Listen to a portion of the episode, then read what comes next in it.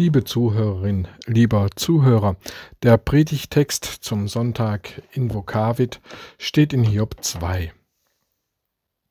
Es begab sich eines Tages, da die Gottessöhne kamen und vor den Herrn traten, dass auch der Satan mit ihnen kam und vor den Herrn trat. Da sprach der Herr zu dem Satan, Wo kommst du her? Der Satan antwortete dem Herrn und sprach, Ich habe die Erde hin und her durchzogen. Der Herr sprach zu dem Satan, Hast du Acht auf meinen Knecht Hiob gehabt? Denn es ist seinesgleichen auf Erden nicht, fromm und rechtschaffen, gottesfürchtig und meidet das Böse und hält noch fest an seiner Frömmigkeit. Du aber hast mich bewogen, ihn ohne Grund zu verderben. Der Satan antwortete dem Herrn und sprach, Haut für Haut, und alles, was ein Mann hat, lässt er für sein Leben. Aber strecke deine Hand aus und taste sein Gebein und Fleisch an. Was gilt's? Er wird dir ins Angesicht fluchen. Der Herr sprach zu dem Satan, siehe da, er sei in deiner Hand, doch schone sein Leben. Da ging der Satan hinaus vom Angesicht des Herrn und schlug Hiob mit bösen Geschwüren von der Fußsohle an bis auf seinen Scheitel. Und er nahm eine Scherbe und schabte sich und saß in der Asche. Und seine Frau sprach zu ihm, Hältst du noch fest an deiner Frömmigkeit? Fluche Gott und stirb. Er aber sprach zu ihr, Du redest, wie die törichten Frauen reden. Haben wir Gutes empfangen von Gott und sollten das Böse nicht auch annehmen? In diesem allen versündigte sich Hiob nicht mit seinen Lippen. Als aber die drei Freunde Hiobs all das Unglück hörten, das über ihn gekommen war, kamen sie aus ein jeder aus seinem Ort, und saßen mit ihm auf der Erde sieben Tage und sieben Nächte. Der Sonntag in Vokavit ist dem Thema Versuchung zugeordnet. Wer versucht wird, gerät in großes Leid. Wer versucht wird, kämpft, ringt um seine Gottesbeziehung. Wer versucht wird, kämpft um sein Leben. Das ist die tiefe Einsicht, in das biblische Verständnis von Versuchung.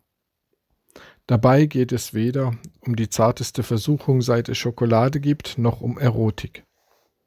Wie bei Adam und Eva, wie bei Hiob und wie bei Jesus selbst hat dabei der Teufel die Hände im Spiel, der Versucher. Bei Hiob schlägt der Teufel Gott eine Wette vor. Wetten, dass Hiob dir, Gott, ins Angesicht flucht und spuckt, wenn du ihm ohne Grund seine zehn Söhne, sein ganzes Hab und Gut nimmst? Gott geht die Wette ein. Die erste Runde geht an Gott. Er hat die Wette gewonnen. Nachdem Hiob seine zehn Söhne und alles Hab und Gut verloren hat, sagt er, der Herr hat's gegeben, der Herr hat's genommen, der Name des Herrn sei gelobt.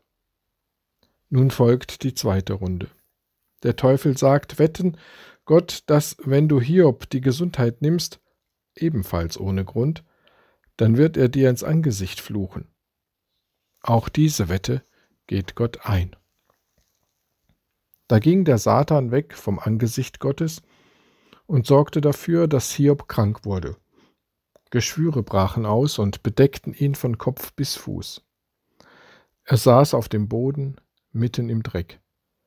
Seine Frau sagte zu ihm, Willst du noch immer an deinem Gott festhalten? Verfluche ihn und stirb. Da antwortete Hiob, Wie kannst du so dummes Zeug reden? Wenn uns Gott Gutes und Glück schenkt, sollten wir da nicht auch das Unglück und das Böse annehmen? Es kam kein böses Wort gegenüber Gott über seine Lippen. Auch die zweite Wette hat Gott gewonnen. Hiob weiß nicht, was im Himmel gespielt wird. Er weiß nur, dass sein Ergehen, sei es gut, sei es böse, aus Gottes Händen kommt, dass kein blindes Schicksal dafür verantwortlich ist.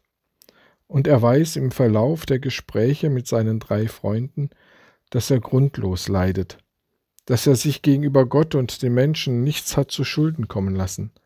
Sein Leiden ist sinnlos. Er kann es sich nicht erklären, warum Gott ihn so leiden lässt.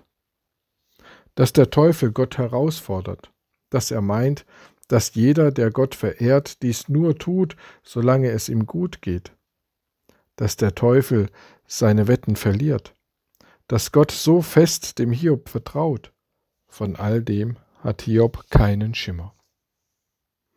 Ja, es gibt unerklärbares, sinnloses, unsägliches Leid in dieser Welt, und nicht immer wird im Himmel Wetten das gespielt.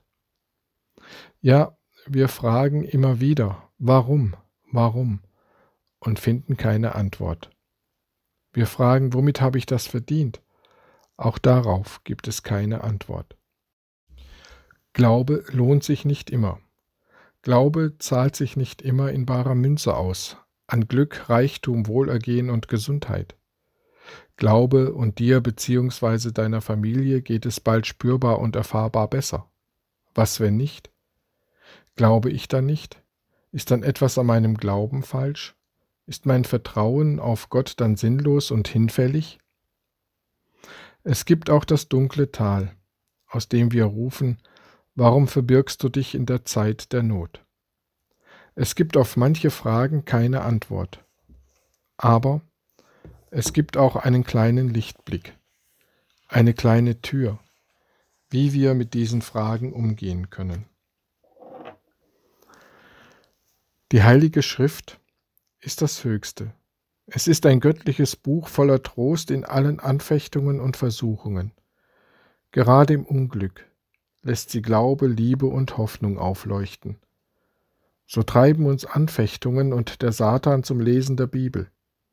Und wenn ich angefochten oder versucht werde, so ergreife ich schnell einen Text oder Spruch aus der Bibel, der mir Jesus Christus vor Augen malt, dass er für mich gestorben ist. Das tröstet mich. Ohne Anfechtungen und Versuchungen weiß niemand, was Glaube ist und wie kräftig er ist. Allein in Anfechtung und Widerwärtigkeit versteht man's. Das waren Sätze von Martin Luther. Ich sage es nochmal anders. Wenn wir bitten und beten und es erfüllt sich nichts von dem, was wir erflehen, wenn unsere Gebete unerhört bleiben, wir uns von Gott verlassen fühlen, verraten und verkauft, schlichtweg von ihm im Stich gelassen fühlen, wenn wir keine Worte mehr finden, dann beten Psalmworte für mich weiter. Auf, Herr, hilf mein Gott, vernimm mein Schreien. Herr, warum stehst du so ferne? Warum verbirgst du dich in der Zeit der Not? Herr, wie lange willst du mich so ganz vergessen? Mein Gott, mein Gott, warum hast du mich verlassen? Neige deine Ohren und hilf mir eilends. Und der Geist Gottes vertritt mich mit unaussprechlichem Seufzen. Darum Nichts ist verloren. Amen.